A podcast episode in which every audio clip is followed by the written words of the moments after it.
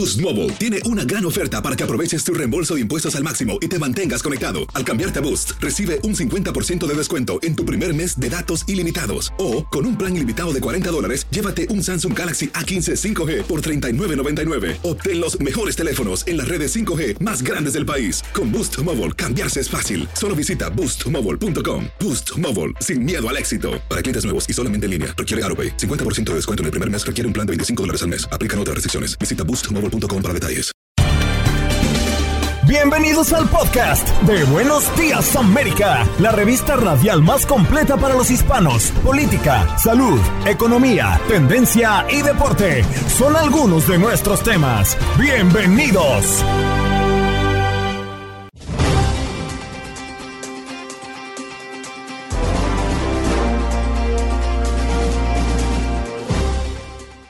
Hola, soy Andreina Gandica y este es el podcast de Buenos Días América. El doctor Juan Rivera, nuestro médico de cabecera de Univisión, nos acompaña tal día como hoy, conmemorando a las mujeres del mundo por ser 8 de marzo, Día Internacional de la Mujer, y hablamos de los cuidados de salud especiales para la mujer. Desde Los Ángeles, California, Etel Colato nos vino a hablar del caso de este niño Anthony. Ya hay avances en la investigación y por supuesto declarando culpable a su madre y a su padrastro. Y en nuestro contacto con Houston, como siempre, Gabriel Preciado, periodista de Univisión Houston, con la noticia local. Ana Fátima Iturríos, abogada feminista, es directora nacional de Abogadas Violeta en México para hablar del significado del feminismo. El abogado Jorge Rivera, abogado experto en inmigración, como todos los miércoles, viene a nuestro segmento miércoles de inmigración. Las diferentes maneras que las mujeres inmigrantes pueden resolver sus casos con inmigración. Además, todas las preguntas de nuestros oyentes que hoy se han dado cita al programa para poder disipar sus dudas con referencia a casos migratorios.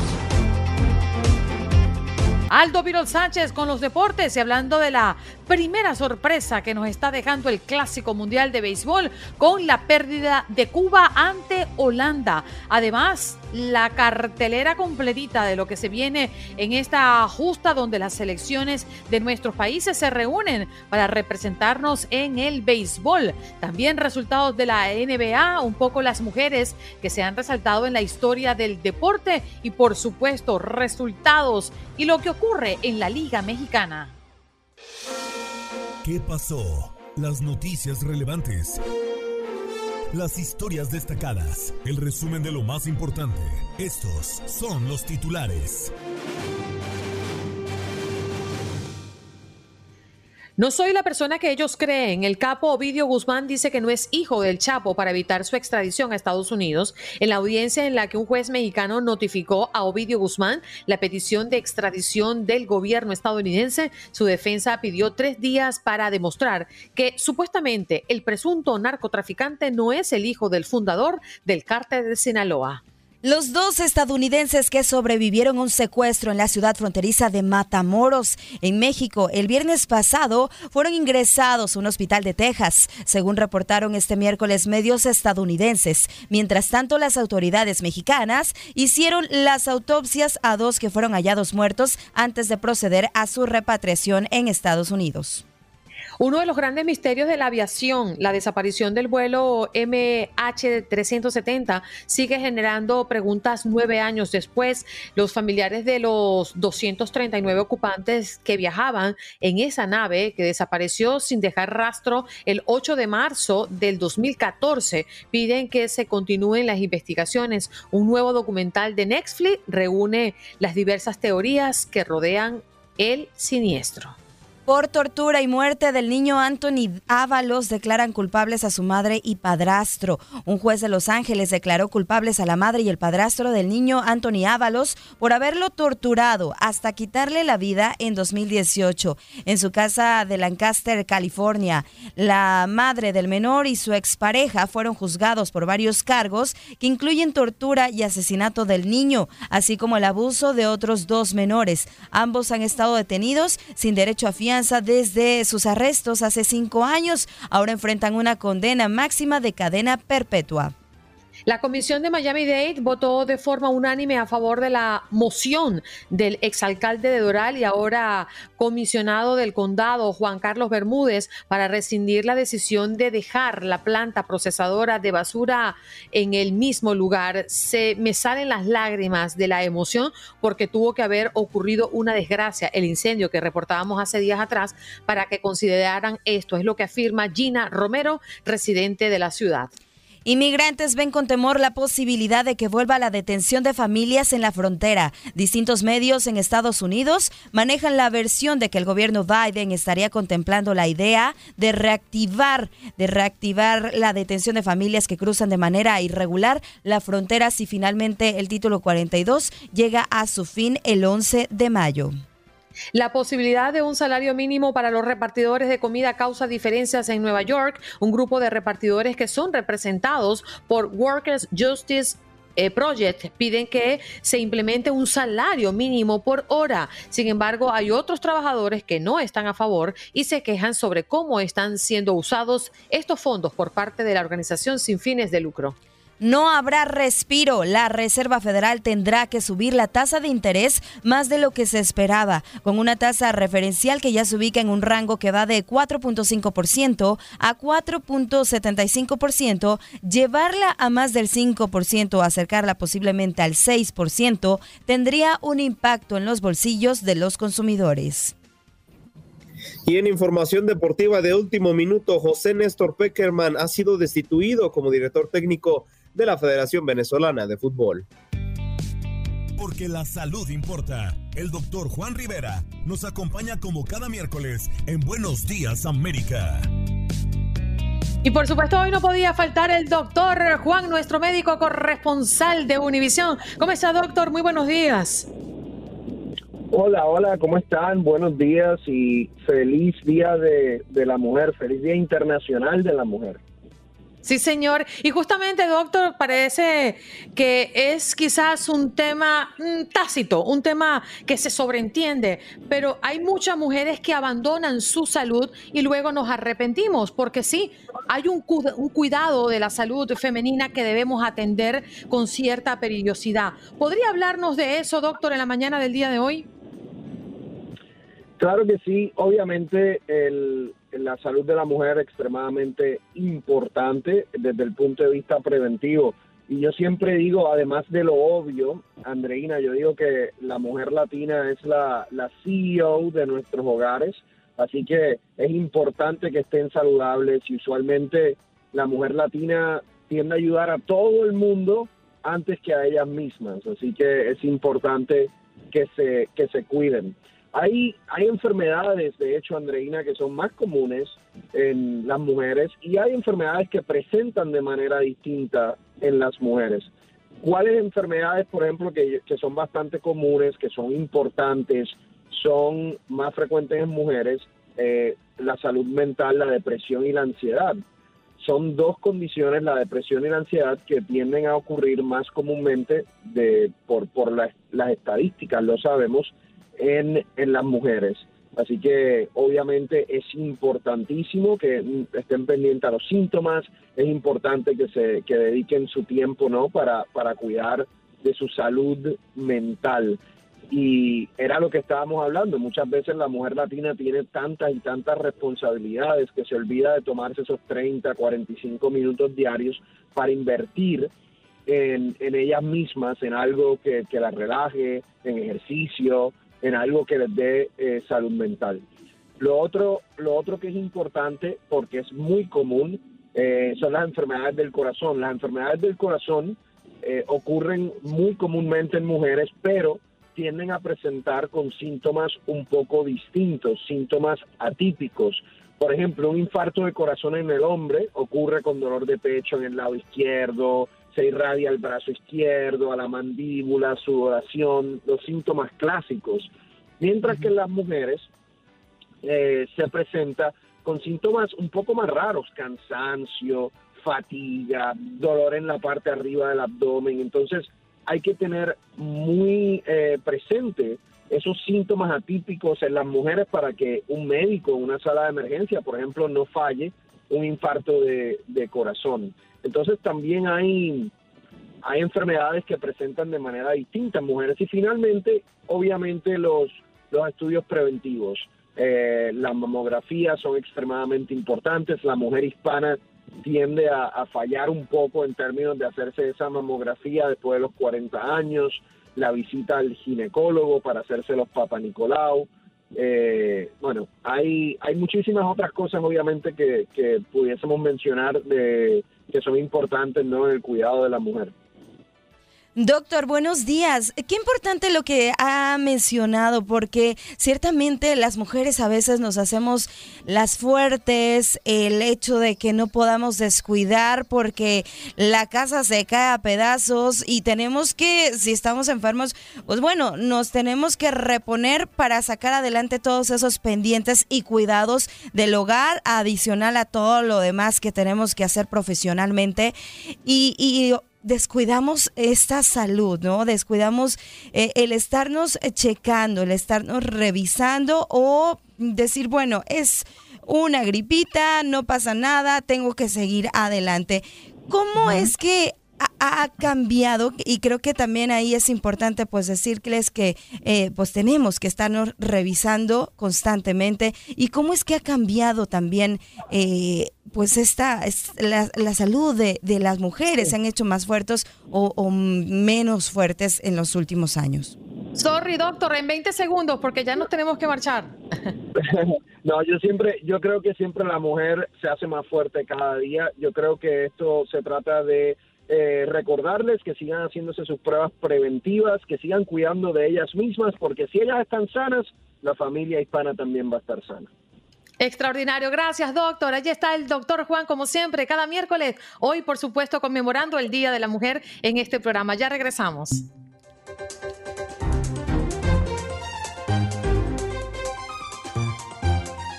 Vamos a ver si Ana Fátima ya nos escucha. Ana Fátima, muy buenos días. Mm, ¿Logras escucharnos a través de la plataforma? Buenos días, los escucho muy bien, gracias. Muy bien, gracias Ana Fátima por estar con nosotros. Ya les decíamos a la audiencia que eres directora nacional de Abogadas Violeta en México para hablar del significado del feminismo. ¿Qué encierra esta palabra y cómo debemos nosotros leerla? Porque creo que existe mucha confusión en el ambiente alrededor del feminismo. El feminismo significa el movimiento social que hemos hecho las mujeres por bastantes años, de hecho por cientos de años, para poder lograr la dignificación absoluta y completa de nuestros derechos humanos. Es decir, que tengamos eh, el derecho a tener la misma calidad de vida que tienen todas las demás personas.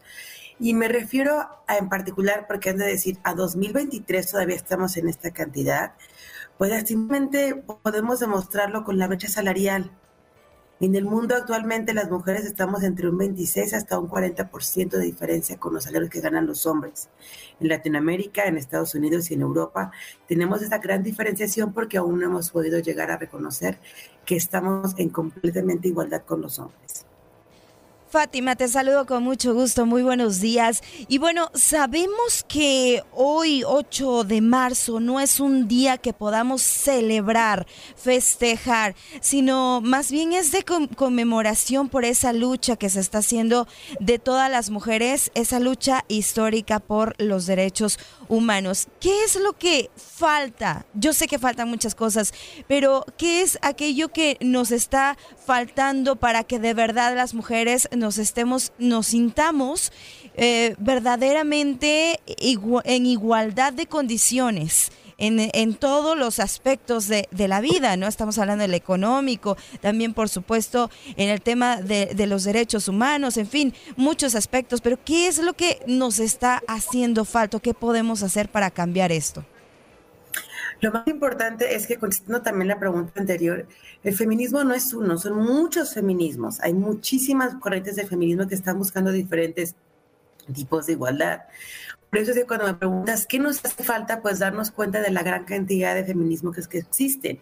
El feminismo chicano, el feminismo de la diferencia, el feminismo de las disidencias, el feminismo abolicionista, hay demasiadas búsquedas que estamos logrando para que tengamos una sociedad más igualitaria.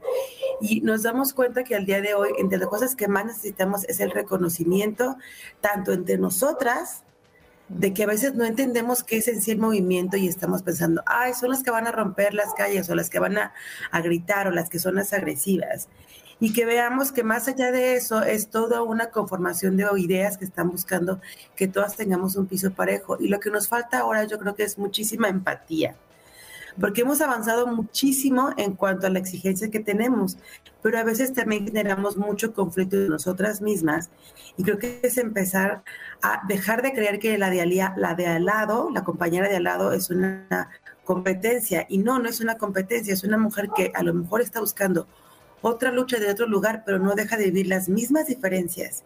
Si les pregunto a ustedes qué se siente salir de madrugada, aunque estén completamente seguras de que van con su novio con una pareja o con un grupo de amigas a las 4 o 5 de la mañana de cualquier lugar, en cualquier parte del mundo, todas van a sentir miedo, vamos a sentir cierta incomodidad, vamos a tener listas las llaves del coche o el Uber o hacer todo lo posible para que no nos sintamos inseguras hasta que no podamos salir sin tener el miedo a que nos pase algo, simplemente pues creo que vamos a ir avanzando más y cerrando esta brecha de diferenciación. Lastimosamente no existe todavía en el mundo, porque esto es mundial. Ana Fátima, y entendemos que es una labor de todos, no solamente la lucha que sostienen las mujeres unidas eh, en el marco y en el y bajo el nombre de feminismo, como nos lo acabas de comentar, sino también por parte del hombre, de apoyar que estas cosas sucedan. Es por eso que te pregunto, ¿qué está en nuestras manos, tanto hombres y mujeres, para seguir trabajando por la igualdad de las nuestras? Lo más importante es ver que los hombres, y lo digo tal cual, no son tampoco enemigos. El por así decirlo, fue creado para que el hombre creyera que tiene que llegar a proveer, para dotar y para brindar a las mujeres de absolutamente todo. Y las mujeres creímos el cuento de que teníamos que estar encerradas en el hogar cuidando, manteniendo y tratando de tener un, nivel estable a pesar de nuestro doble jornada, la jornada laboral que tenemos físicamente más la jornada del hogar. Cuando los hombres se dan cuenta de que, las mujeres triple, jornada y comienzan a entender que también pueden ser padres responsables y asumir la carga de masculinidad positiva, de quedarse al frente del hogar y también cuidar, entonces vamos avanzando. Lastimosamente en Latinoamérica todavía estamos muy un poco atrasados en entender el hecho de que los hombres no solamente son proveedores, sino que también tienen sentimientos y pueden expresarlos, no exclusivos de nosotras. Y sí sería muy bueno compartirles a los hombres que se puedan acercar y darse cuenta que hay muchísimos grupos de hombres para hombres, donde también les enseñan esta parte de cómo entender que se puede ser mejor ser humano y aparte respetar a las mujeres. Y un ejemplo claro que han tenido los hombres de su movimiento ha sido todos los grupos de, alcohólicos anónimos, que si bien van con otro fin completamente distinto, han logrado que los hombres abren entre hombres y tengan espacios de comunicación positiva entre ellos que deberíamos de reforzar con cambios en los comportamientos sociales, donde las mujeres no solamente sean las encargadas del cuidado. Ana Fátima, ha sido un verdadero placer conversar contigo en la mañana del día de hoy y poner en contexto un poco cómo nos sentimos y en qué trabaja eh, la comunidad en pro del reconocimiento y la valoración de la mujer dentro de la misma. Un abrazo y espero que la pases bonito. Feliz día para ti. Muchas gracias. Ana Fátima Iturrios, abogada feminista, es directora nacional de Abogadas Violeta en México, hablando del significado del feminismo. Houston, we have a problem. Conectamos con nuestra base en Houston. Y nuestra base en Houston tiene nombre y apellido. Gabriel Preciado, nuestro periodista de Univision Houston. ¿Cómo estás, Gabo? Aquí despegando ya con el gusto de saludarte esta mañana, Andreina, y a todo el equipo de Buenos Días América. Listos para llevarte la información, primeramente porque estamos de fiesta con nuestro rodeo, pero antes de hablar del rodeo, Vamos a hablar de una de las notas que en este momento está ocupando titulares y a nivel internacional porque se trata de dos gemelos que se habían reunido recientemente con sus padres hondureños y visitaron este fin de semana una de nuestras playas. Y vamos a empezar por esta nota para darle la recomendación, sobre todo usted padre de familia, que va a acudir en este cercano Spring Break o vacaciones de primavera a algún destino, siempre donde se ponga en juego el practicar algún tipo de deporte en la playa o inclusive en una piscina, el hecho de hacer caso a las señalizaciones que nos tienen las autoridades, porque por algo están ahí, para evitar tener algún contratiempo, alguna situación que termine en un punto tal vez de muerte y que ponga a una familia en una situación donde no quisieran estar. Platicamos de esta actividad en suceso porque eh, fue el domingo pasado que estos gemelos, acompañados de sus padres, acudieron a la playa. Fue aproximadamente a las 4.30 de la tarde que eh, estaban en este punto del área de la isla de Galveston, muy cercana aquí a la ciudad de Houston, a tan solo una hora y fracción de nuestra ciudad. En un punto dado se percatan de que no están presentes ya el par de gemelitos, 13 años, 13 años de edad. Los padres y comienzan a hacer el proceso de informar a las autoridades, marcan al 911 y a partir de ese instante comienza entonces un proceso de búsqueda.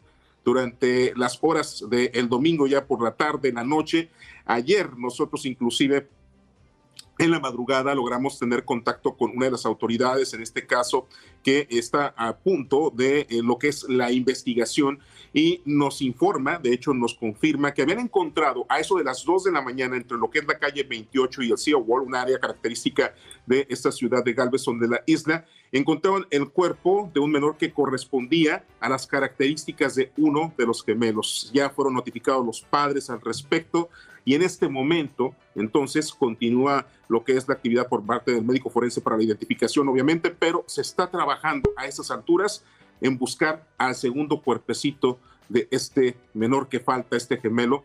Y por supuesto que es una actividad que nos ha mantenido a todos los medios de comunicación a la espera, a la expectativa, porque sabemos que ellos habían reunido recientemente con sus padres después de estar por años ausentes, habían llegado aquí en noviembre y mira la tragedia que ahora enluta a esta familia. Y esto, como les comentaba, es enviado también un mensaje, por supuesto, a la familia de reconfortamiento, pero también a usted, padre de familia, a usted que es tutor y que llevará a peques a su cargo, por favor, haga caso de todas las señalizaciones. Entonces, eso es lo que está pasando por una parte. Damos un cambio, un giro a la información porque continuamos con nuestra fiesta aquí. Hoy es el Día de la Comunidad. Es histórico Andreina, porque tú decías, ¿hasta cuándo está la fiesta, Gabriel, por allá? Bueno, la fiesta está hasta el 19 de marzo, déjame decirte, 19 de marzo todavía le quedan algunos días a Rodeo Houston, pero hoy es histórico porque es el primer día que se dedica a nuestra comunidad.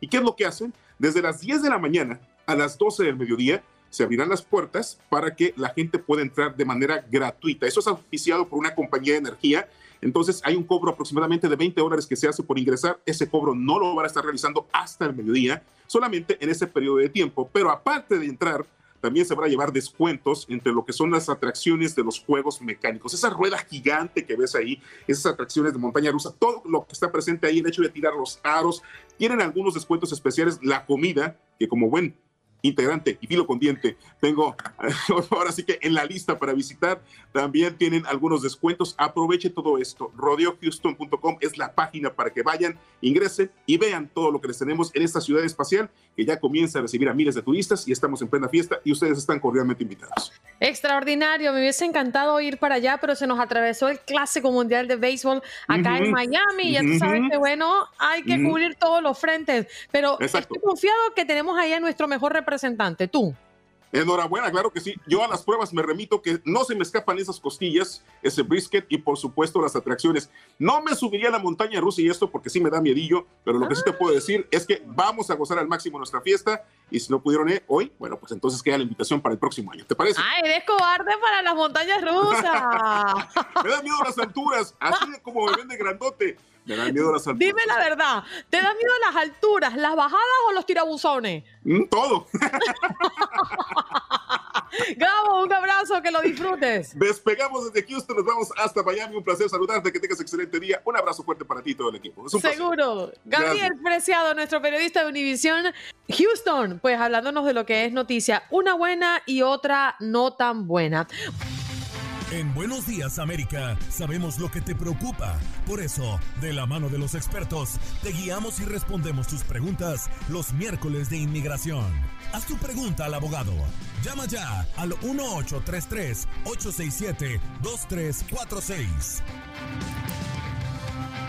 Ya está listo, encorbatado y puesto en su sitio el abogado Jorge Rivera, nuestro abogado experto en inmigración, que nos acompaña cada miércoles para responder a sus preguntas. Abogado, muy buenos días, ¿cómo amanece? Muy bien y felicidades a ustedes dos y a todas nuestras mujeres bellas que nos ven, madres, abuelas, tías, hijas, sobrinas, primas, de todo. Le estamos celebrando el día de hoy y yo estoy rodeado de mujeres en casa, así que imagínate. bueno, dichoso entre todas las mujeres, dirían por allí. Bueno, abogado, vamos a entrar de lleno porque hay diferentes maneras en que las mujeres inmigrantes pueden resolver sus casos con inmigración. ¿Cuáles son esos puntos que podría estar diferenciando un caso o un procedimiento por tan solo ser mujer? Pues fíjate, mira, eh, hablemos primero cuál la forma más común que resuelven las mujeres llegar a la residencia. Siempre por muchos, muchos años ha sido y continúa siendo el matrimonio, eh, por amor. Eh, amor del bueno, no amor a los papeles. Pero y en tiempos buenos y en tiempos malos en la relación. ¿Por qué digo eso? Hay muchas mujeres que sufren en silencio. En sus casas, eh, el grito, maltrato, el insulto, la falta de respeto, la infidelidad. Y por todo esto, aunque no te pongan un dedo, tú puedes calificar por abuso emocional y abuso verbal. Luego hablamos de las víctimas, todo lo que sufren fuera de la casa, eh, como por ejemplo los asaltos, los robos, los pleitos, los golpes que le pueden dar. Y fíjate, también está el acoso y el abuso. Te doy el perfecto ejemplo, una mujer sale con un muchacho, al muchacho se le pasa la mano con ella, eso ya es un abuso que la pudiera llevar a que califique con la visa U como víctima. Y bueno, no dejemos afuera el asilo si sufrieron persecución, eh, la ley de 10 años, si tienen familiares inmediatos y cumplen con los 10 años, el TPS, el DACA y enfermedades. Si hay alguna enfermedad en la familia pueden calificar y el PIP si tienen familiares en las Fuerzas Armadas. Las mujeres tienen el, la, la, cacerola por el sartén, o sea, tienen todas las opciones en sus manos. ¿Tú qué opinas, Jane, de eso? No, no, lo dije mal. El sartén por el mango. El sartén por el mango, sí. Entendí. Era a ver si alguien más entendía lo que yo no había entendido. Claro. Ay, ay, al revés. bueno, vámonos de inmediato a las llamadas. Sí, señor. Ahí tenemos a Augusto. ¿De dónde nos llamas, Augusto? Y tu pregunta para el abogado, por favor. Sí, muy buenos días. Felicidades a todas las mujeres. Eh, sí, yo llamo de New Jersey. Mi pregunta, abogado, es, yo soy ciudadano americano, le hice, ya me, están aceptados los papeles de mi hijo, solo está esperando la cita en el consulado americano en Ecuador. Ahora, eh, mis dos hijos aquí se van a graduar en el uno en el college, el otro en high school. ¿Qué posibilidades hay de que yo le pueda mandar una carta de invitación para que pueda estar presente en la graduación de sus hermanos, que son de parte de padre? Definitivamente usted lo puede hacer, pero eh, quiero que sepa que, bueno, aquí hay un arma de doble filo, ¿verdad? Por un lado, tiene una buena justificación para que le den esa visa turista y venga a presenciar la graduación de sus hijos, pero al mismo tiempo ellos van a ver que él está en este proceso de la residencia. Entonces van a decir, bueno, pero tú realmente no vas a ir a turistear, tú lo que quieres es ir a vivir y por eso no te podemos dar la visa en este momento. Así que inténtelo, pero sepa que le pueden salir con esa excusa. Bueno, tenemos más llamadas y recordándoles que tiene todavía usted tiempo para llamar al programa y hacerle la pregunta al abogado experto en inmigración 1833-867-2346, nuestro punto de contacto, nuestra línea telefónica. Juan, ¿de dónde nos llamas y tu pregunta, por favor? Sí, buenos días, doctor Rivera, Andreina. Felicitaciones ante todos ustedes tan bellas, las mujeres. Sí, llamo del Bronx y quiero hacerle la pregunta al doctor Rivera. Adelante, Juan, ¿cuál es tu pregunta? Sí, eh, eh, gracias, doctor Rivera, por atenderme. Sí, mi pregunta es, yo apliqué para el TPS en el 2021. Me hicieron las huellas, me mandaron mi notificación, pero de ahí no ha pasado más nada. No sé qué, qué cosa me dice usted. Eh, ¿Usted de qué país es? ¿Venezolano? Sí, correcto. Ok, mira, ya dos años estar esperando por el resultado del TPS es demasiado tiempo y es tiempo para que haga un reclamo. Eh, lo bueno es que ya tiene el número del caso. Con ese mismo número del caso, usted puede hacer un reclamo ya sea por escrito o llamando al teléfono que aparece abajo a la izquierda, eh, que es el número 1800 de inmigración. Definitivamente tiene que ponerse las pilas con eso y es demasiado tiempo. Vamos con más llamadas al 1-833-867-2346. Giancarlo, ¿de dónde nos llamas y tu pregunta, por favor? Sí, mi, nombre es Giancarlo Llamo del Bronx, New York. Mi pregunta es, eh, yo soy ciudadano americano, yo tengo dos niños en Santo Domingo, menores, pero yo les debo un dinerito al IRS. A ver qué posibilidad yo tengo de, de, de el papel. Eso no es ningún problema. Usted puede hacer la petición ya, aunque le deba dinero al IRS. Ahora le voy a dar un consejo. Presente la petición familiar I-130, ¿ok? Individualmente por cada uno de sus hijos menores, siendo el ciudadano americano. Esa petición va a demorar, va a demorar como un año aproximadamente. Entonces, una vez presentada esa petición, quiero que hable con un contador y llegue a un arreglo de pagos con el IRS para pagarle sus 200, 300, 500 dólares al mes, lo que sea que usted le debe, ellos se lo van a dar en, en pagos para que usted pueda pagar. Así que si le reclaman algo en un futuro, usted está cumpliendo. ¿Qué le parece? Abogado, nosotros también tenemos a Gloria en la línea. ¿De dónde nos llamas, Gloria? Y tu pregunta, por favor, al abogado. De New Jersey, de New Jersey. Gracias. Bueno, mi pregunta es, um, yo pedí a mi hermana eh, con su esposo y sus hijos en el 2005. Le hicieron la aprobación en el 2000, en febrero del 2020. Eh, tuvo la cita de inmigración el 31 de enero del, del 2022 y le dijeron que los hijos no calificaban, que nomás la- ella y el esposo. Ok, ¿y por Ya qué le dijeron que los hijos no calificaban? Porque eran mayor- mayores de 21, cumplieron la mayoría. Sí, sí, pero cuando se aplicó tenía, eran menores de edad. Ok. ¿Y la hermana ya entró a los Estados Unidos con la residencia o todavía está afuera? Todavía no está todavía no le ha llegado el pasaporte con la visa ya en Bogotá, Colombia. Ok, mira, vamos a dar una chequeadita eh, de, de la ley de protección de menores, que es una ley que dice, mira, el tiempo que haya estado eh, pendiente tu petición, se la pueden quitar a la edad de los hijos eh, a partir del momento que le llegó vi- el turno de la visa. Así que hagamos ese cálculo para determinar si califican por esta ley y si los podemos incluir. Y si no, bueno, vamos a tener que hacer peticiones por ellos y buscar alternativas como visa de estudiante, visa de trabajo. Hay opciones, así que tranquilo, vamos a buscarlas. Muchísimas gracias, Gloria, por participar en el programa. También, eh, eh, abogado, teníamos un tema sobre la mesa que nos causaba mucha curiosidad, sobre todo porque nuestra comunidad quizás se ve afectada en muchos casos por esto. El término o ya mm, eh, el agotamiento de las visas H2B para el año fiscal 2023 están anunciando fechas para cuotas suplementarias. ¿Qué significa esto? Eh, bueno, la H2B es para los trabajadores de temporada, eh, y Janet, que vienen no por un año, dos años, sino que vienen durante el verano eh, para asistir en los parques de entretenimiento, por, decirte algo, ¿no? Y, sí, definitivamente esto es correcto que estén pidiendo más de estas visas porque esto le permite a más personas entrar legalmente a trabajar. Eh, en años anteriores han dado más visas, esto fluctúa, eh, así que ojalá que abran la oportunidad para que más personas vengan a trabajar. Esto se acaban súper rápido así. Las visas, hay una gran demanda por trabajadores extranjeros, Andreina. Hay preguntas, Janet, en el chat. Podemos aprovechar para hacerlas antes de irnos a la pausa, ¿verdad? Sí, tenemos muchas preguntas. A ver, vamos comenzando por Clemencia Restrepo, que dice, buenos días, una persona deportada y que no puede volver, quiere recibir su pensión porque hizo sus taxes por muchos años, ¿podrá pedir una visa por pocos días mientras gestiona o por medio de un abogado? Pregunta. Ok, mira, si fue deportada, recordemos, hay un castigo de 10 años, ¿ok? Entonces, si ya pasaron esos 10 años, entonces ya puede regresar, pedir la visa. Si no han pasado, tiene que hacer un perdón I-212.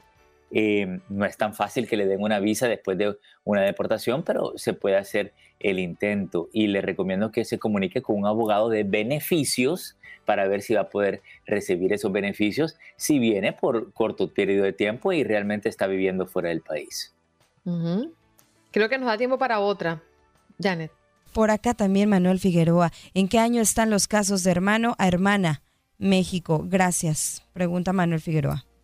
si actualmente están en abril primero del 2000.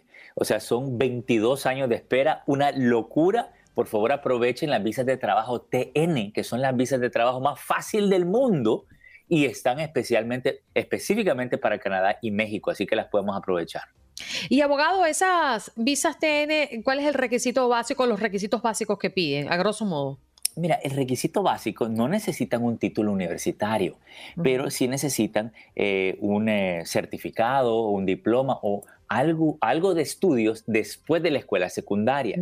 Entonces, todas estas escuelas vocacionales, eh, de plomería, electricista, masajista, peluquera, todas estas cosas, si tienen algún diploma que han completado, tienen una vocación, entonces hablan con su abogado para ver si entran dentro de una de las categorías, pero fíjate que no se necesita una certificación laboral, solo una oferta de trabajo. Quiere decir que estas las aprueban rápido. Bueno, allí está. Ajá, entonces no requieren de, de un patrocinio, por llamarlo de alguna forma, ¿no? Bueno, necesitan el empleador, pero generalmente las otras visas de trabajo requieren un proceso mucho más complicado, ¿no? Entonces, por eso es que nos encantan las visas TN si hay un empleador y si tienen algún tipo de vocación que podemos ocupar, eh, adelante. Eh, estas visas son bien fáciles de obtener.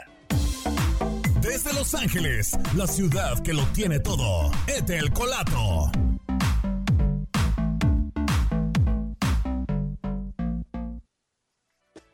Querida amiga, Los Ángeles lo tiene todo y también la tiene a usted. Muy buenos días. Buenos días, Andreina, Janet, feliz día. Ahora se conmemora el Día Internacional de la Mujer y a todas esas mujeres también que contribuyen desde su trinchera para que esta sea una para que este sea un mundo mejor. Imagínate tú, esto es importantísimo. Y también este, recordar de que eventos violentos fueron los que llevaron a este reconocimiento, pero nosotras todos los días celebramos el Día de la Mujer. Así es que buenos días a Aldo, buenos días también a Jorgito y a toda nuestra gente hermosa, a todas nuestras mujeres que nos escuchan. Sí, señor.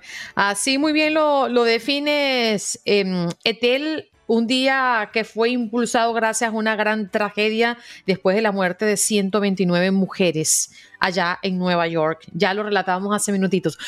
Etel, vamos, y lamentablemente lo digo porque a mí este caso particularmente me llena de mucha tristeza. Yo no logro comprenderlo todavía, pero se está generando nuevos datos alrededor de la tortura y la muerte del niño Anthony Ábalos. Declaran culpables a su madre y padrastro, la madre del menor y su expareja, porque es expareja, fueron juzgados por varios cargos. Una historia que ha conmovido no solamente a California, al país y al mundo entero, cuando poco a poco hemos visto detalles de las torturas que le daban a este niño. Claro que sí, ayer este resolvió ya el jurado dio su veredicto y así es que han sido declarados culpables ya este Heather Barrón y Karim Ernesto Leiva, que era el novio de la mujer que le dio a luz al pequeño Anthony Ábalos fueron encontrados culpables y cuando ellos reciben el veredicto del juez, o sea, se quedan impávidos, así sin ninguna, sin ninguna reacción. Obviamente sabían de que eran tan abrumadoras las pruebas en contra de ellos que no se iban a librar de un veredicto de ese tipo. Sí lograron este, librarse de la, de la pena de muerte porque aunque la fiscalía había pedido inicialmente la pena de muerte para estos dos monstruos, después habían ya fue este cambiado a cadena perpetua lo bueno es que es cadena perpetua sin derecho a fianza. Tendrán que pagar por el resto de sus días el daño terrible el daño irreversible en este caso porque fue esto fueron estos constantes abusos los que le causaron la muerte al pequeñito este Anthony Ábalos de 10 años. Esto sucedió allá en el año 2018 en su casa en Lancaster. Este los detalles que se conocen es, son, son verdaderamente desgarradores. Tú dices, no es posible, no entiendes, porque es la misma pregunta que se hacían los fiscales, ¿a dónde está la mujer que, que, que trajo al mundo a esta criatura? ¿A dónde estaba para defenderlo? Porque los hermanitos que ahora ya son adolescentes, el menor de 12 años, este, hablan ellos de que, de que ella solamente veía cuando de por sí ella ya los abusaba, pero que estos abusos se incrementaron, se recrudecieron para las pobres criaturas cuando este hombre llegó a su casa y parte de lo que el juez dice, los fiscales dicen cómo se entiende que, que esta, e, esta violencia, haya, esta tortura haya sido tan grande para los menores, es que él este Karim Leiva, Karim Ernesto Leiva es miembro de la Mara Salvatrucha. Es un salvadoreño que llegó indocumentado. Su hermano fue encarcelado hace seis meses como uno de los, de los dirigentes de la Mara Salvatrucha aquí en Los Ángeles. Él también pertenecía. Entonces esos nexos, así se puede entender un poco el grado de brutalidad con el que se ensañaron contra estos niños, pero principalmente contra Anthony. Lo que ellos creen es que el niño este, se ponía como escudo para que no fueran sus hermanitos golpeados. Oh eh, eh, cada detalle nos arruga más el corazón. Tenemos aquí las declaraciones de quien fuera pues la tía de Anthony. Vamos a escucharla no se compara por todo lo que él pasó, pero es lo mínimo que podemos. Boost Mobile tiene una gran oferta para que aproveches tu reembolso de impuestos al máximo y te mantengas conectado. Al cambiarte a Boost, recibe un 50% de descuento en tu primer mes de datos ilimitados. O, con un plan ilimitado de 40 dólares, llévate un Samsung Galaxy A15 5G por $39.99. Obtén los mejores teléfonos en las redes 5G más grandes del país. Con Boost Mobile, cambiarse es fácil. Solo visita boostmobile.com. Boost Mobile, sin miedo al éxito. Para clientes nuevos y solamente en línea Requiere AroPay. 50% de descuento en el primer mes requiere un plan de 25 dólares al mes. Aplican otras restricciones. Visita boostmobile.com para detalles. Hacer por el niño y primero Dios, ahora ya podemos descansar sabiendo que esos dos monstruos van a estar en la cárcel por el resto de su vida. Allí está, las declaraciones de, su tía y uno lo que no se explica, y de esto hemos hablado muchísimo, en este caso, eh, Etel, en este programa, justo eh, cuando se comenzaron a generar todas estas reacciones, testimonios, es cómo es posible que un niño que mostró tanta evidencia pues no haya sido salvado gracias a las acciones del sistema en general, la escuela, la comunidad, la policía, el servicio social.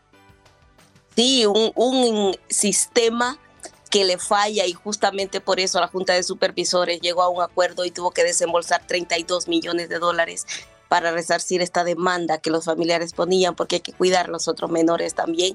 Y yo creo que muchos hablan por qué pedir dinero, no es que, es que quizás cuando se les toque el bolsillo es probable que, que reaccionen y, hagan algo, porque fíjate que que dice el, en medio de las lágrimas, porque es, uno de los testigos de la, de la, de, la fiscalía, el, los rescatistas, los bomberos que llegaron y rescataron al menor, en medio de las lágrimas, dice que el niño, lo que se sabe después es que el niño estaba por periodos largos, le, lo privaban de agua y de comida, amén de todos los golpes. Entonces dice, dice el el, bombero que, que cuando él llega él, y está el niño este, inerte en el piso y está con sus, esos ojos hundidos y la piel también por la deshidratación y el hambre que padecía esta criatura que él creyó que era un paciente de cáncer terminal. Imagínate, o sea, es decir, y tú dices como maestros, médicos, vecinos, cómo no vieron esto con el, como el, los mismos trabajadores sociales del departamento de, protección al niño y a la familia, o sea que ahora se cuestiona ese nombre, porque ya había sucedido lo mismo con Gabrielito Fernández allí muy cerca, porque la ciudad de Lancaster y la ciudad de Pandel, donde pasó lo de Gabrielito Fernández, está como a 10 millas. Oh o, a menos. Entonces son dos ciudades hermanas ahí mismo en el Valle del Antílope. Tú dices, ahí está tan cerca y cómo es posible que no se dieran cuenta. Entonces, de que el niño lo al final lo ponían de cabeza y lo dejaron caer como 20 ocasiones, que esto habría... Vámonos de inmediato con, con las declaraciones antes de que se nos vaya el tiempo, Etel de Concepción Ramírez, la abuela de Anthony. Cuando llegó mi nieto a mi casa, dice, Grama, te quiero mucho en español. Le dije, thank you, papá. Esos son mis mejores momentos y los abrazos y los besos que él me daba. Me los llevo en mi corazón siempre. Wow, y verle la carita de ángel que tenía ese nene. Oh my God. Hoy estamos hablando de las torturas y la muerte del niño Anthony Ábalos y declaran culpable a su madre y a su padrastro. Nos corresponde hacer pausa. Regresamos ya. Estás escuchando el podcast de Buenos Días América, la revista radial más completa para los hispanos. Escúchanos en las diferentes plataformas: Euforia, Spotify, TuneIn y iHeartRadio. Tu DN Radio. Vivimos tu pasión. Adrenalina, pasión y orgullo. Todo por ser campeones. En Buenos Días, América. Contacto Deportivo.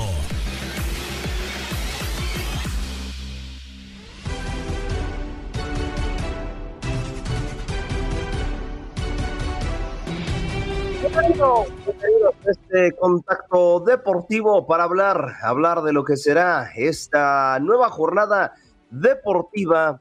Y es que hay mucho de lo cual discutir porque se jugó una jornada más de la NBA. Y vamos a dar un pequeño resumen de lo que fue Pau Gasol, su homenaje, ¿no? A este histórico de la NBA, el cual, pues bueno, terminó por ser eh, homenajeado, válgame la redundancia, dentro de el Salón de la Fama. Para empezar, bueno, los Lakers le pudieron dar el mejor regalo que le pudieron haber dado, ¿no? Prácticamente. Y se le vio contento al estadio una vez finalizada la victoria de los Lakers 112 a 103 frente a los Grizzlies. Se le vio muy feliz al jugador español. Ya, de hecho, incluso le hicieron una playera gigante, gigante entre comillas, eh, prácticamente con su dorsal número 16.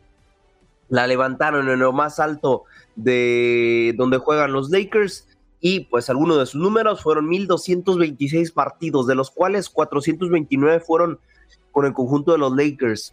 Su promedio de puntos en cada juego fue de 17.7 puntos con los Lakers, 17 puntos en su carrera total, 9.9 rebotes para el conjunto de Los Ángeles, 9.2 rebotes para su carrera en general, 3.2 asistencias y 3.5 asistencias para su carrera y los Lakers eh, en reiteradas ocasiones. Se los comento porque, bueno, eh, hay que distinguir, ¿no? El por qué fue leyenda de este conjunto de Los Ángeles en diferente. Prácticamente recorría eh, el 70% de cancha ajena, de feudo ajeno, y ha sido importante para lo que viene siendo los Lakers a lo largo de su historia. De hecho, incluso también a través de la página de los Lakers pueden encontrar la carrera de Gasol en números de manera muy interactiva, ¿no? De hecho, prácticamente pues para que los eh, jovencitos sepan quién fue. Así que bueno, en más eh, información respecto a la NBA, ¿recuerdan el caso de Juancho Hernán Gómez? Bueno, es que tenía poco tiempo, poco tiempo para haberse mm, seleccionado y bueno, déjenme decirles que también buscará destino eh, con los Raptors, parece ser. Porque, a ver, les voy a explicar más o menos el caso, porque ya les había comentado que tenía ciertas horas simplemente para registrarse con otro equipo. No lo consiguió, pero a parecer consiguió, válgame la redundancia, una prórroga. Y todo parece indicar que eh, podría jugar con los Toronto Raptors, porque en las letras chiquitas de su contrato era cualquier franquicia de la NBA en los Estados Unidos. Recordemos que los Raptors son de Toronto la ley de la aparecer funciona diferente en el único equipo de Canadá dentro de la Liga Nacional de Básquetbol de los Estados Unidos. Finalmente, y esto ya dejando un poco fuera la NBA, jugó en la liga, pero em, ya tendrá eh, más noticias y es que Gustavo Ayón es nombrado embajador de México, ahora de la NBA. Recordemos esto histórico, jugador mexicano, le prestó su servicio a los Hornets, al Orlando Magic y también los Milwaukee Bucks y los Hawks de Atlanta. Así que bueno, así la información a lo que respecta a la NBA. Y déjenme decirles que se queden, quédense porque hay mucho más de cuál eh, discutir. Porque literalmente hace dos horas terminó el partido inaugural del World Baseball Classic. queridos hermanos cubanos, llegó la primera sorpresa de la serie. Los Países Bajos se llevan la victoria en este primer partido. Y bueno, muchas, pero muchas más sorpresas entraremos en análisis más adelante con más información con CACAF Champions League, UEFA Champions League y el mismo World Baseball Classic. Marzo, mes de la mujer en tu DN Radio. La historia del básquetbol femenino en Estados Unidos no se puede contar sin Sue Bird. La ex basquetbolista de 42 años comenzó su carrera en la NCAA donde ganó dos títulos y en 2002 fue la primera selección del draft para convertirse en profesional. En su vitrina de títulos puede presumir 10 medallas entre Juegos Olímpicos y Mundiales, en las cuales 9 son de oro, siendo basquetbolista con más medallas en la historia, contando competencias femeninas y masculinas. Fueron 5 justas olímpicas en las que Silbert tuvo participación ganando 5 preseas doradas. Como jugadora de la WNBA con los Seattle Storms, disputó más de 500 juegos y tras su retiro se incorporó a la gerencia de los Denver Nuggets y más tarde sería auxiliar de Greg Popovich con San Antonio Sport, siendo la segunda mujer en la historia con algún cargo técnico. Es por eso que Sue Bird es una deportista que ha roto barreras. Marzo, mes de la mujer en tu DN Radio.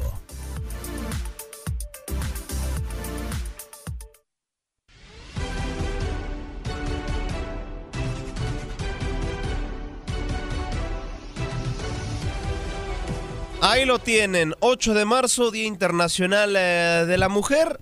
Y en el deporte no ha sido la excepción. Este contacto deportivo se lo dedicaremos a todas aquellas mujeres que tienen marcas impresionantes y que han hecho un antes y un después en el mundo deportivo, en el mundo como tal extra, ¿no? A lo que viene siendo sociedad y estereotipos. Y es que el deporte de estereotipos no tienen absolutamente nada, porque primero vamos con Serena Williams, me parece una de las atletas mujeres más destacadas de los últimos años y de la historia, por supuesto, ganando 39 títulos, que de hecho fue la primera atleta. A veces los récords eh, lo apropian los hombres, y no, de hecho ya fue la primera atleta en llegar a esta marca, los 39 títulos en toda su carrera como tenista. Después, eh, de hecho, fue la primera eh, ganadora de 23 Grand Slams. Eh, después ya le dieron el crédito a, como tal. Eh, primero, más bien, le dieron el crédito a, Nadal y a Djokovic. Pero ya alguien lo había logrado, ir a la rama femenina, hablando de, Serena Williams. 23 títulos individuales, 14 dobles con su hermana y, doble, y dos dobles mixtos, perdón, con Max Mivi. También, eh, ojo con el dato, también ha sido el atleta con mayor número de semanas dentro del top 1 de tenis del mundo. 300 semanas consecutivas, impresionante lo de Serena Williams, un récord histórico. Y aparte, así, nomás, se los dejo ahí. Cuatro medallas de oro en Juegos Olímpicos, una Copa Federación y dos Copas Hopman. Impresionante en letras mayúsculas los datos de Serena Williams. También Diana Taurasi, una de las mejores basquetbolistas de la historia en la Women's National Basketball Association, pues eh, eh, llevó a la, cúspide, eh, llevó al máximo reconocimiento a los Mercury Phoenix. Con, para empezar, es la jugadora en esta liga con más puntos y triples anotados en toda su historia. En pocas palabras, es la LeBron James de su, mm, de su categoría. Tres campeonatos de la liga, seis Euroligas nada más, siete ligas rusas, tres copas de Rusia, una liga turca y una copa turca. Conquistando también en diferentes continentes. Y por si fuera poco, oro olímpico. Ah, nada más. Oro olímpico. Así es. Ahora vámonos a otra grandísima deportista, a lo mejor en un deporte que pues no recibe a veces muchos reflectores. Lindsey Vonn, así es. Estamos hablando de la nueve veces victoriosa de récord absoluto, o sea, impuso su misma marca nueve meses. De verdad es impresionante en lo que viene siendo el deslizamiento en los eh, en el alpinismo. La estadounidense consiguió una medalla de oro olímpica, dos campeonatos del mundo y ojo aquí, 77 triunfos de la Copa del Mundo de Esquí de Alpinismo, 130 podios en total. Otra atleta sumamente destacada, no podemos para nada dejar pasar por alto, es a Simone Biles. Una gimnasta de apenas ya 21 años, donde consiguió medallas de oro olímpicas, medalla de bronce en Río de Janeiro y además 23 medallas individuales, 17 de ellas de oro, aparte de ser la deportista femenina del año 2017. Katie Ledecky, también está estadounidense, que ha sido la nadadora más importante de su país y de la historia, apenas a sus 21 años eh, fue la campeona olímpica de los 200, 400, 800 y 400 por 200 metros libres de Río de Janeiro 2016 y campeona mundial de las mismas categorías. ¿eh? Es la primera atleta, sí, la primera atleta que logra dicha marca, que logra ganar en cada distancia en lo que viene siendo la disciplina de natación. Todo lo conquistó. 200, 400, 800, 1500, 4 por 1000, 4 por 100, perdón, 4 por 200. Todas las disciplinas las conquistó. Es que es impresionante, sinceramente, los números de las atletas. ¿eh? En varias ocasiones, ya para cerrar mi contacto deportivo, el récord a veces se los apropia el, atleta hombre. Sabemos la mediatez que tiene el deporte varonil sobre el deporte femenil. Bien lo sabemos, que, que no solamente depende de lo deportivo ni de las capacidades físicas, pero es que en casos como Serena Williams, en casa, mm, eh, en, caso, perdón, como las mismas atletas de deportes de contacto o de natación, pues bueno, bien sabemos que evidentemente algunas marcas las consiguieron primero las mujeres. Marzo, mes de la mujer en tu DN Radio. Para muchos, volar es imposible. Sin embargo, hay personas que con determinación lo pueden lograr. Este es el caso de Yelena Isinbayeva. Con una garrocha como herramienta en los Juegos Olímpicos de Atenas 2004, la rusa logró saltar 4 metros y 91 centímetros para colgarse su primera de tres medallas olímpicas. El cielo es el límite y la atleta, ahora retirada, lo tenía claro pues cuatro años más tarde en Beijing llegaría a un salto de 5 metros y 5 centímetros, marca que hasta el día de hoy a nivel olímpico no se ha podido romper y que la haría tener su segunda presea dorada. Para Londres 2012 sufrió un estancamiento. Pese a esto, consiguió la medalla de bronce. Con 28 récords rotos a lo largo de su carrera, y Elena Isinbayeva es una deportista que ha roto barreras. Marzo, mes de la mujer en tu Radio.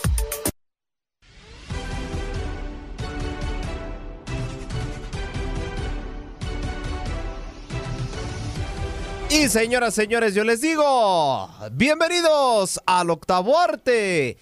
Pegamos un hit para tener la casa llena y meter de ayer un home run porque ayer por fin, gracias a Dios, se inauguró el World Baseball Classic. Ahí está, ahí nomás. ¿Qué Así es, y lo viviste a través de tu aplicación Euforia y tú de Extra. Es que yo la verdad también soy muy fan del béisbol, pero bueno, debido a cuestiones laborales no me podés desvelar tanto. Imagínense a las 10, a las 11 de la noche, tiempo del este.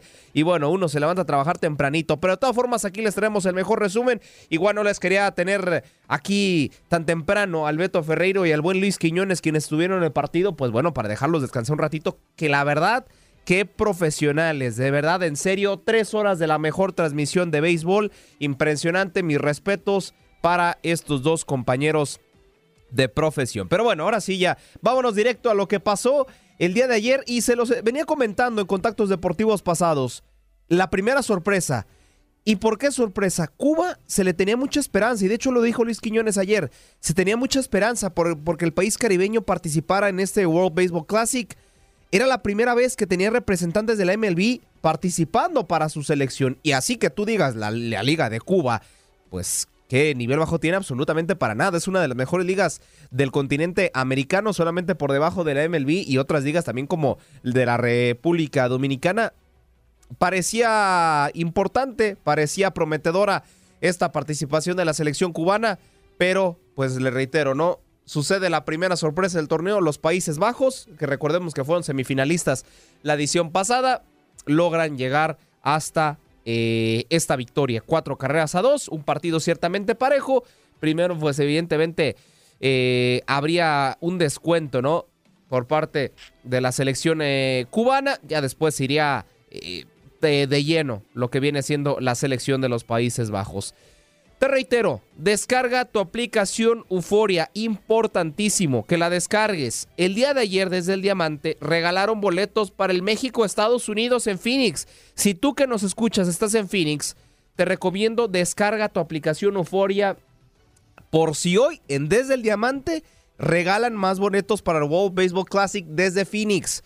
Así que es importantísimo. Y además no solo por eso, sino porque también se llevarán partidos de manera simultánea. ¿eh? Te recuerdo para que, por qué es de vital importancia que tú tengas tu aplicación Euforia dentro de tu celular. Además es facilísimo y es muy, pero muy fácil de usar. Así que bueno, ¿qué les parece si revivimos la victoria de los Países Bajos sobre la selección cubana? Desafortunadamente, de nuestro queridísimo Luis Quiñones a su voz, precisamente porque lo viviste a través de tu aplicación Euforia.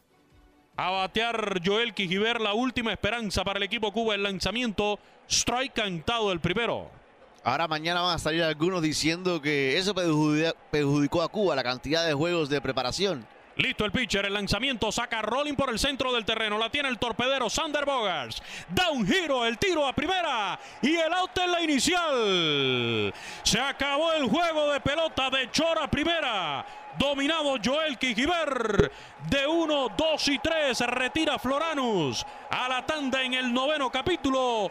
Victoria para el equipo de Países Bajos. Pizarra final de cuatro carreras por dos por sobre Cuba. Da primero Holanda. Da primero el equipo de Países Bajos en este clásico mundial de béisbol. Ahí está la tremenda narración eh, por parte de nuestro compañero Luis Quiñones.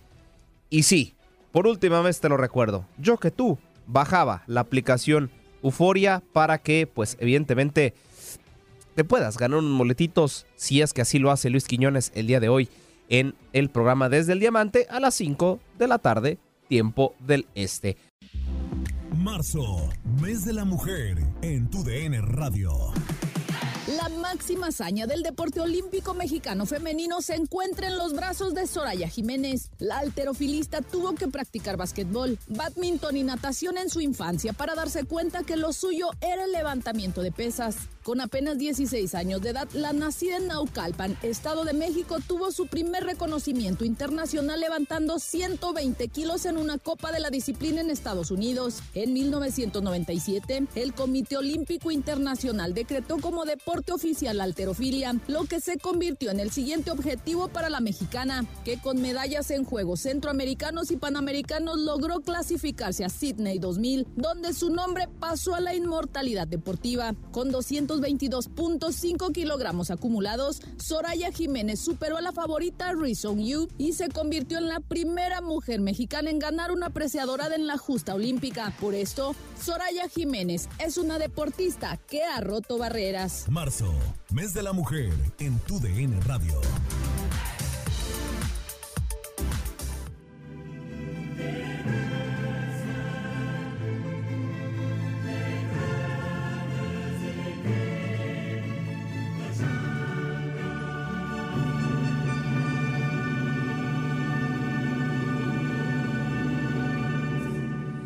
Ay, pero qué bonito himno, qué bonito himno, porque la Champions League, como el béisbol, como bueno, todos los deportes los vives aquí a través de tu DN Radio y ayer viviste dos partidos. Vámonos rapidísimo porque tenemos el tiempo bien contado y son muchos, pero muchos resultados los cuales tengo que comunicar. Para empezar, el Chelsea logra una remontada 2 por 0 sobre el Borussia Dortmund. Recordemos que el global favorecía a las abejas alemanas 1 por 0 y con eso se clasificaban como los primeros a los cuartos de final. A través de tu aplicación Euphoria y tu DN Extra, Viviste el partido entre el Benfica y el conjunto del Club Rouge.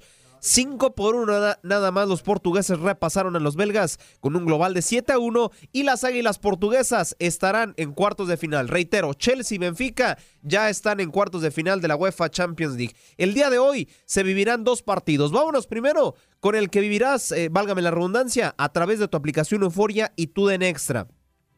No, nada más con el béisbol recibes beneficios con esta aplicación.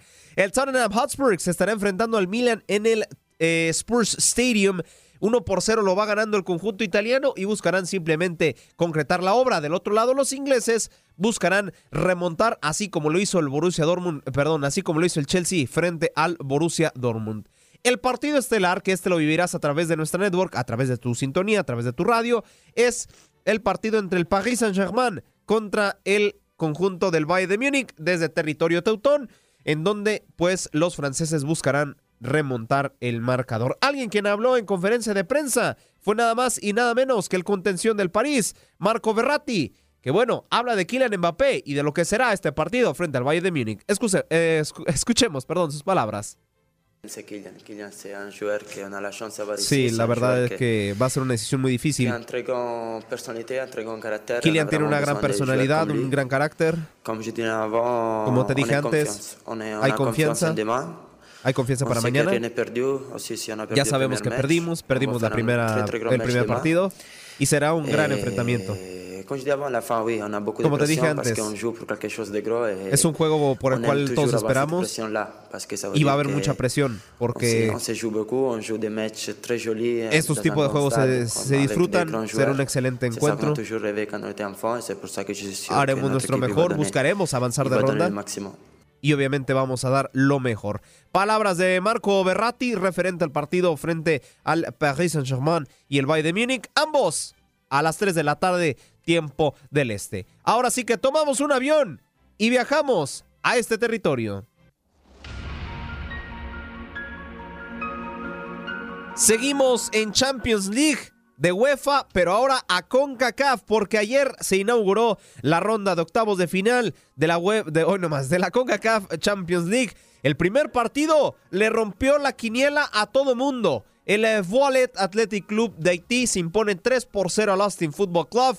El eh, conjunto verdinegro debutaba apenas en la competencia y debuta con tres goles en contra. De hecho, Josh Wolf en conferencia de prensa dice que va a ser una misión difícil, pero que confían que en el estado tejano se puede remontar. Ayer también, a través de TUDN Radio, viviste el partido entre Alianza y Philadelphia Union, el subcampeón de la MLS. Empata 0 por 0 en territorio centroamericano. Y ese es el resultado que termina por darse. Para finalizar, desde el volcán, desde el estado de Nuevo León, así es, los Tigres de la Universidad Autónoma eh, de Nuevo León empataron 0 por 0 frente al Orlando City en un partido donde hay que ser honestos, los Leones de la Florida jugaron a no perder y los Tigres de México jugaron totalmente a ganar el partido, pero no se le dieron las cosas y Gignac, para su mala fortuna, no estará en el partido de vuelta. La estadística sigue favoreciendo a los equipos de la MLS sobre los equipos de la Liga MX. Ya con este son 11 enfrentamientos que han tenido, 4 empates, 3 derrotas para Liga MX, perdón, cuatro derrotas para Liga MX y tres derrotas para Major League Soccer. El día de hoy, a las 6 de la tarde, tiempo del este, vivirás el partido del Tauro y el Club León. El Club León, ojo con el dato, gracias a Dios que no le tocó un equipo del MLS, porque en la edición 2020 los eliminó el LAFC. En la edición 2021 los eliminó el Toronto. En la edición 2022 los eliminó el Seattle Sounders. El León tiene una revancha personal con esta competencia. Y para finalizar, a las 8 de la noche, tiempo del este, el Olimpia se estará enfrentando a los rojinegros del Atlas. Y alguien quien estuvo en conferencia de prensa fue nuestro queridísimo Aldo Rocha, el capitán del conjunto rojinegro, quien habló que le tiene respeto al rival y que obvio quieren salir de la mala racha de resultados. Eh, la verdad que es más motivación. ¿Por qué? Porque anteriormente era un propósito que teníamos grupal e institucional de pelear un torneo internacional. Entonces, así que el grupo está muy motivado para afrontar este torneo y sobre todo ilusionados de hacer un buen papel y lograr cosas importantes. No, en realidad no. Sabemos que el Olimpia es un rival complicado, se hace fuerte en su casa. Eh, sabemos los jugadores que tienen de, de, muy buena capacidad, jugadores aguerridos en el cual tienen buen despliegue por fuera, delanteros fuertes. Eh, los hemos analizado y para nada demeritamos su trabajo y su calidad. Ahí está, no demeritan trabajo ni calidad. Ahí está la cartelera para el día de hoy. Y para finalizar, este no lo vivirán a través de nuestra señal, pero se estará jugando. Evidentemente tenemos actividad del béisbol. Vancouver Whitecaps se estará enfrentando al Real España de Honduras y mañana hay todavía actividad para completar los duelos de ida. Motagua se estará enfrentando al campeón del fútbol mexicano, el Pachuca. Y del otro lado, la Liga Deportiva Alajuelense, desde territorio tico, se estará enfrentando a los Black and Gold, al campeón de la Major League Soccer, el LAFC. Así que con esta información, cerramos nuestro cuarto y último contacto deportivo. Gracias por acompañarnos en nuestro podcast. Buenos días América. Y recuerda que también puedes seguirnos en nuestras redes sociales. Buenos días AM en Facebook y en Instagram. Arroba Buenos días América. AM. Nos escuchamos en la próxima. Aloha mamá. ¿Dónde andas? Seguro de compras. Tengo mucho que contarte. Hawái es increíble. He estado de un lado a otro con mi unidad. Todos son súper talentosos. Ya reparamos otro helicóptero Blackhawk y oficialmente formamos nuestro equipo de fútbol. Para la próxima te cuento cómo voy con el surf y me cuentas qué te pareció el podcast que te compartí, ¿ok? Te quiero mucho. Be All You Can Be, visitando goarmy.com diagonal español.